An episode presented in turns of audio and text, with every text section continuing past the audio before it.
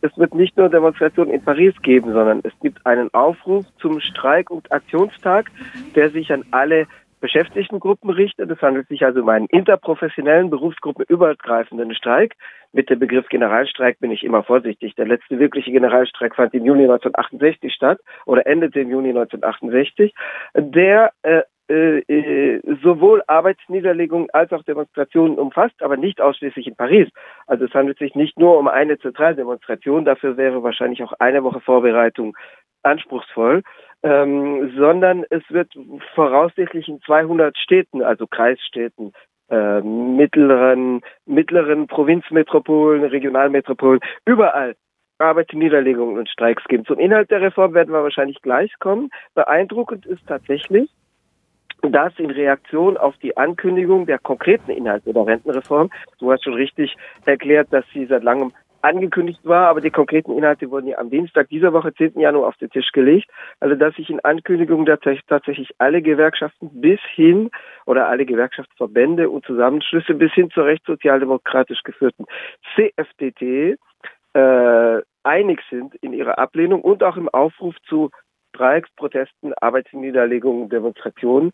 Das ist insofern neu, als die CFDT bei den letzten Rentenreformen äh, sowohl der gescheiterten im äh, November, Dezember 1995, die zurückgezogen werden musste, als auch bei der durchgeführten, die die öffentlichen Dienste betraf, äh, die die öffentlichen Dienste an im negativen Sinne an den Privatsektor, der zuvor schon reformiert worden war, anglich, 2003, äh, umfiel und in kürzester Frist die Regierungspläne, die damaligen Regierungspläne unterstützte. 2010 unter Nicolas Sarkozy, war, Nicolas Sarkozy war, war es allerdings anders.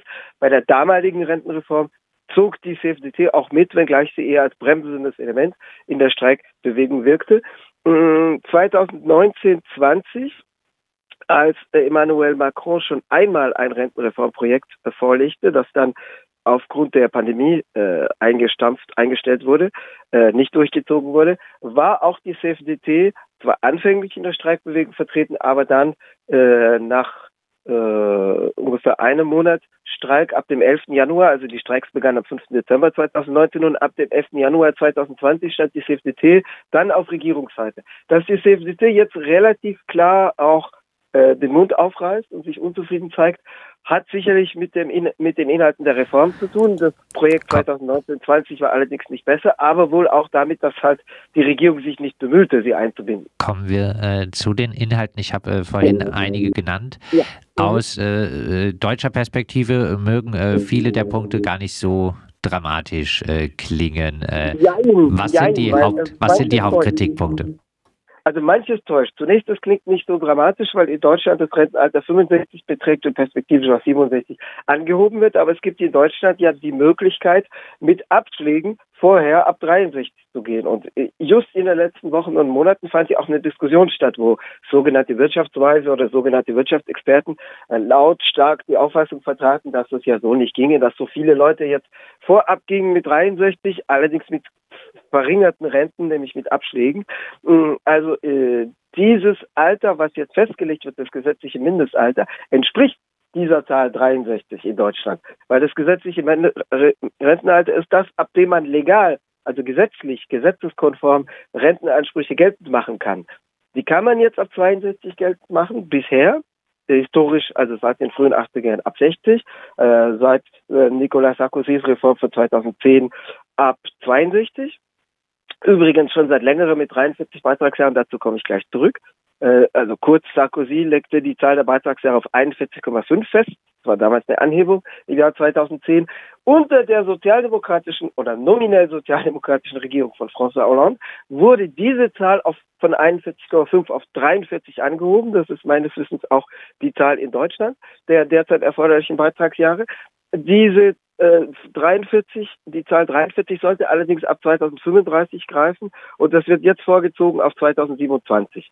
Das wird ab 2027, ab 2000, äh, ab 2027 müssen alle mindestens 43 Beitragsjahre aufweisen, um in den Genuss einer abschlagsfreien Rente zu kommen oder müssen bis 67 warten, wie du äh, richtig äh, erläutert hast. Dieses gesetzliche Alter 62 ist ein, Theorie, ist ein theoretisches Alter, deswegen, weil viele damals, viele zu dem Zeitpunkt oder zu dem Lebensalter eben noch nicht die abschlagsfreie Rente beziehen können, weil mit 62 Abschläge vollzogen werden, also eine Verringerung der Rente vollzogen wird, äh, mit einer, einem Prozentsatz pro Jahr, wenn nicht die volle Zahl der Beitragsjahre vorliegt. Derzeit rund 42. Äh, es wird ja äh, progressiv angehoben, ab 2027 dann für alle 43. Äh, künftig wird es allerdings rechtlich nicht möglich sein, mit 62 zu sagen, gut, ich nehme die Abschläge in Kauf und gehe in Rente. Vielleicht, weil ich sowieso keinen Job habe, sondern sowieso ohnehin arbeitslos gemeldet bin, was in dem Lebensalter derzeit gut die Hälfte der Beschäftigten betrifft. Das ist übrigens auch einer der Punkte, der in der Diskussion ist. Dazu komme ich gleich. Ähm, die, äh, die Möglichkeit besteht dann gar nicht mehr, außer bei äh, Erschwernissen, bei Arbeitserschwernissen, du hast schon Nachtarbeit angedeutet, äh, es gab nach der Reform von 2010 einen Kriterienkatalog. Der nannte sich Penibilitäts-, also Erschwerniskatalog. Da gab es zehn Kriterien, unter anderem das Tragen schwerer Lasten oder monotone Tätigkeiten. Zwei der Kriterien wurden äh, gekippt äh, unter der ersten Macron-Regierung 2017, beziehungsweise schon unter dem sozialdemokratischen Vorgänger äh, Premierminister Manuel Valls unter Präsident Hollande ausgesetzt, weil es hieß, das ist technisch zu schwer. Und Macron hat sie dann endgültig gekippt. Was jetzt, also es gab diese äh, Idee bei erschwerten Arbeitsbedingungen, Nachtarbeit, körperlicher Schwerarbeit, schwerem Lasten tragen, wenn die Leute kaputt sind. Äh, da können sie früher gehen, weil sie Anrechnung, weil sie Jahre angerechnet bekommen zusätzlich, also unabhängig vom Lebensalter oder der Zahl der Beitragsjahre. Das wurde ausgesetzt, was jetzt reingenommen wird wieder, was aber nicht neu ist, sondern eher geringer ist als das, was es schon mal gegeben hat, ist, dass die Arbeitsmedizin äh, äh, für sogenannte Senioren eine Überwachung vornimmt und dann, wenn die Arbeitsmedizin sagt, diese Person äh, ist körperlich angeschlagen und kann nicht mehr, dass dann die Anrechnung erfolgt. Das Problem ist nur, wenn der Rücken mal kaputt ist, ist es zu spät. Das heißt, wenn die Arbeitsmedizin feststellt, da ist was, dann ist es zu spät für die Person gesundheitlich. Wie bewertest du äh, diese ganzen angekündigten Änderungen? Das ist natürlich ein Rückschritt. Äh, es ist ein Rückschritt, was diese Erschwerniskriterien angeht, hinter die Sarkozy-Reform von 2010. Also das waren damals Punkte, die die CFDT damals ausgehandelt hat, um ein äh, bisschen zurückzustecken bei der Streikbewegung. Ähm, es ist natürlich ein Rückschritt, weil das Mindestalter, wie gesagt, was nicht der 65 in Deutschland entspricht, sondern eher der 63, wo die Leute mit Abschlägen Renten gehen können, weil dieses Mindestalter um zwei Jahre verlängert wird, weil es zwar Ausnahmen gibt, aber doch weniger, als es in der Vergangenheit schon mal gegeben hätte. Was die Mindestrente von 85 Prozent äh, betrifft, äh, so gilt sie nur bei voller Karriere, bei voller Berufslaufbahn, also wenn die Leute die Beitragsjahre zusammen haben. Gut, es gibt jetzt die Anrechnung von Elternschaftsurlaub, die, die mit einbezogen wird, das gab es vorher nicht. Ähm, äh, zusätzlich äh, zu, hinzu kommt diese äh, Mindestrente, liegt zwar 68 Euro über der offiziellen Armutsgrenze, wobei allerdings 10 Prozent äh, Abgaben oder Steuern drauf entfallen. Das heißt, mit das ist brutto, also es gibt keine Sozialbeiträge wie für Arbeitnehmer, Arbeitnehmerinnen oder abhängig Beschäftigte, aber es gibt 10 Prozent, die abgezogen werden, äh, nämlich die allgemeine Sozialabgabe CSG, die unter Macron von 7,5 auf 9,1 Prozent eingehoben wurde. Das ist eine Art Kopfsteuer, die also auch durch die Verrenteten bezahlt wird. Und es gibt noch dazu eine andere Abgabe, die in den 90er Jahren eingeführt wird, die CAS, die geringfügiger ist, die 0,7 oder 0,75 Prozent beträgt. Also es werden insgesamt 10 Prozent abgezogen. Mit dem Abzug von 10 Prozent liegt man knapp unter der offiziellen Armutsgrenze. Äh, ein äh, Problem, worauf äh, die hiesigen Medien dann hinweisen, ist ja, ähm, bis 2030 könnte äh, die Rentenkasse ein Defizit von 20 Milliarden Euro aufweisen. Äh, ja, äh, wie soll das Ganze denn ohne, ohne Reformen klappen?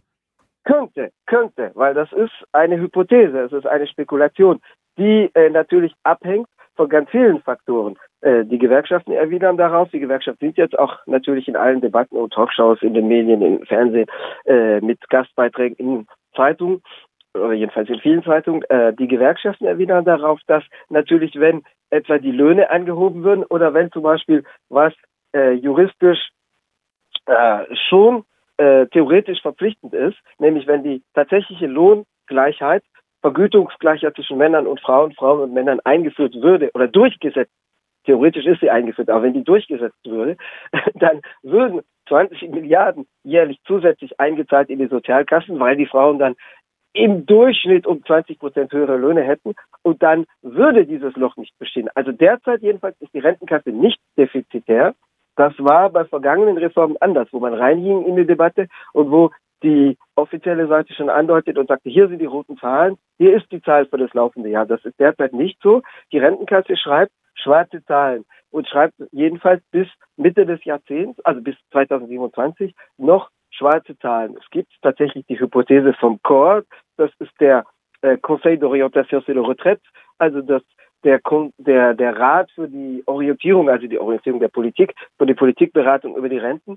Äh, der Chor hat vier Szenarien vorgelegt und eines dieser vier Szenarien ist das mit 20 Milliarden jährlichen Defizit. Das ist eines von vier Szenarien, allerdings das natürlich jetzt durch die offizielle Politik am meisten zitierte, es ist das negativste und äh, es hängt eben von vielen Faktoren ab, nämlich was sonst passiert, würde äh, etwa die die äh, Verteilung zwischen Kapital und Arbeit, was den, was den Mehrwert betrifft, auf den Wert zurückgehen, in den, äh, auf dem er in den 70er Jahren lag, also wo, wo, wo, die, wo die Arbeit 10 Prozent mehr nehmen würde vom Bruttoinlandsprodukt, dann würde das Problem sich nicht stellen. Ich möchte noch kurz anführen, weil ich es vorher schon ankündigte, zur, äh, zur Altersbeschäftigung, also der Beschäftigung der in Anführungszeichen Senioren, Seniorinnen zwischen 56 und 63 äh, beim derzeitigen Rentenalter sind über die Hälfte von denen ohnehin arbeitslos. Das heißt, es wird oft auch darum gehen, äh, nicht unbedingt die Leute weiter zu beschäftigen, sondern einfach die Rente zu senken, weil ähm,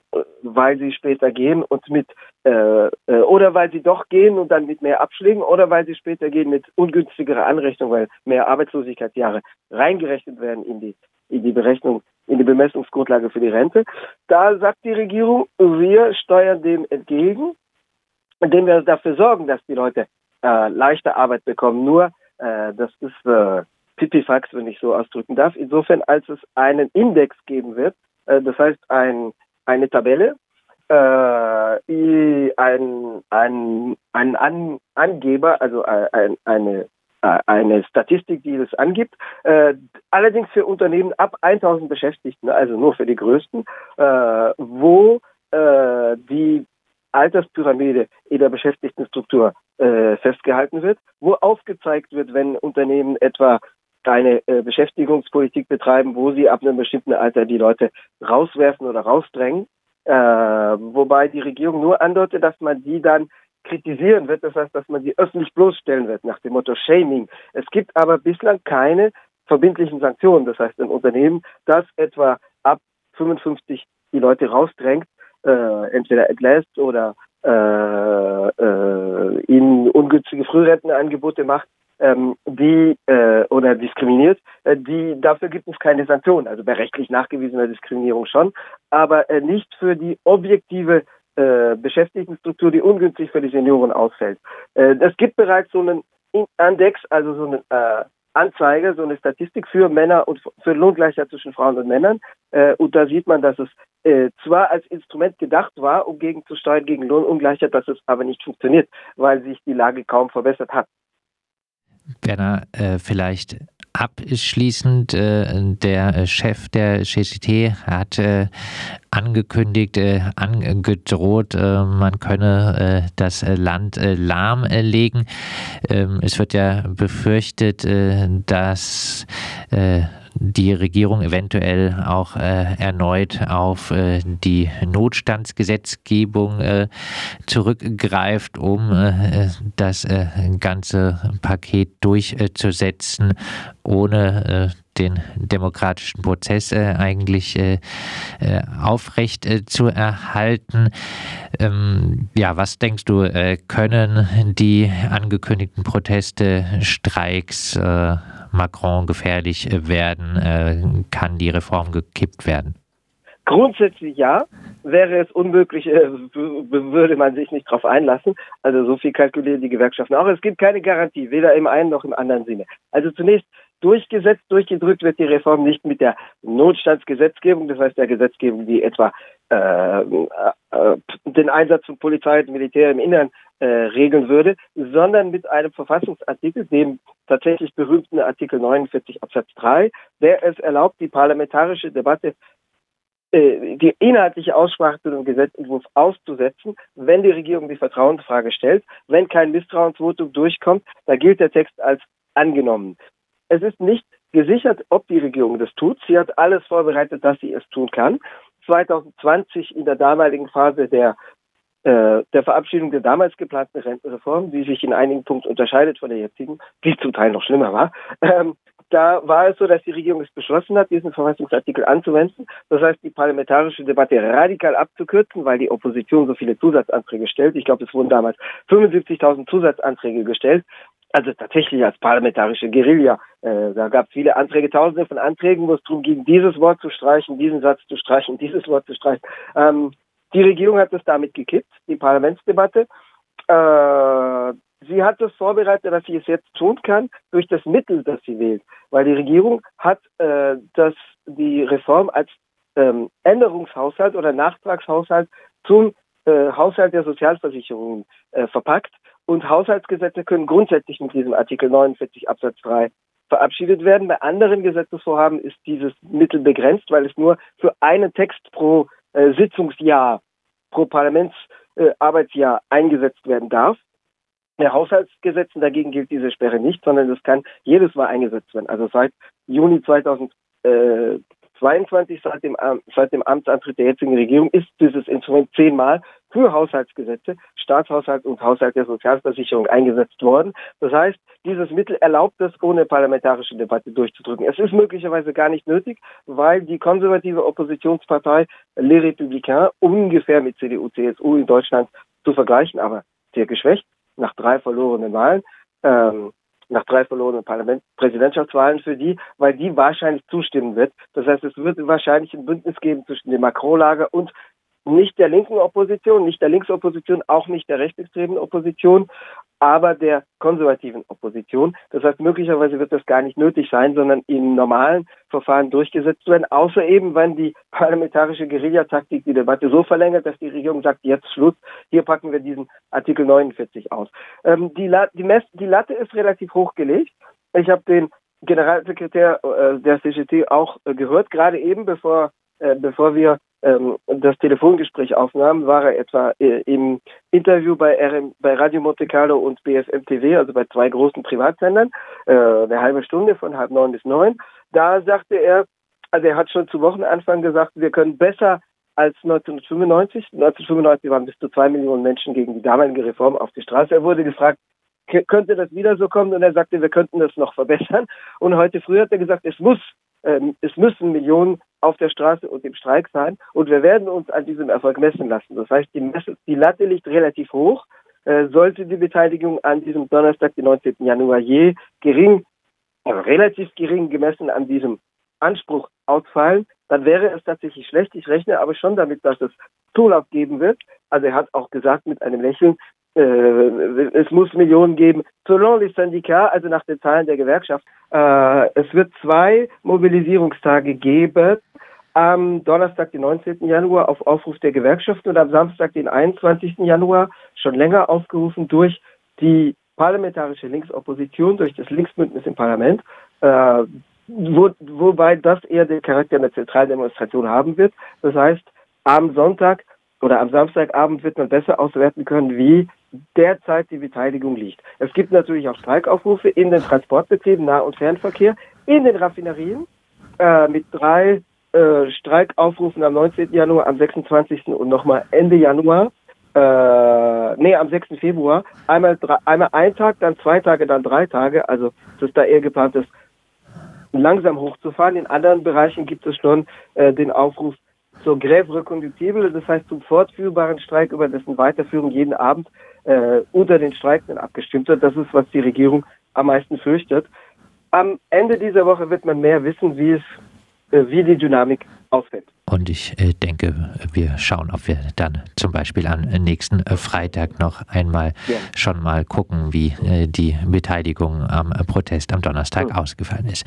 Ja, ja soweit unser Frankreich-Korrespondent, der freie Journalist Bernhard Schmid aus Paris zur Einschätzung der Situation rund um die angekündigte und jetzt vorgestellte Rentenreform und den Widerstand dagegen.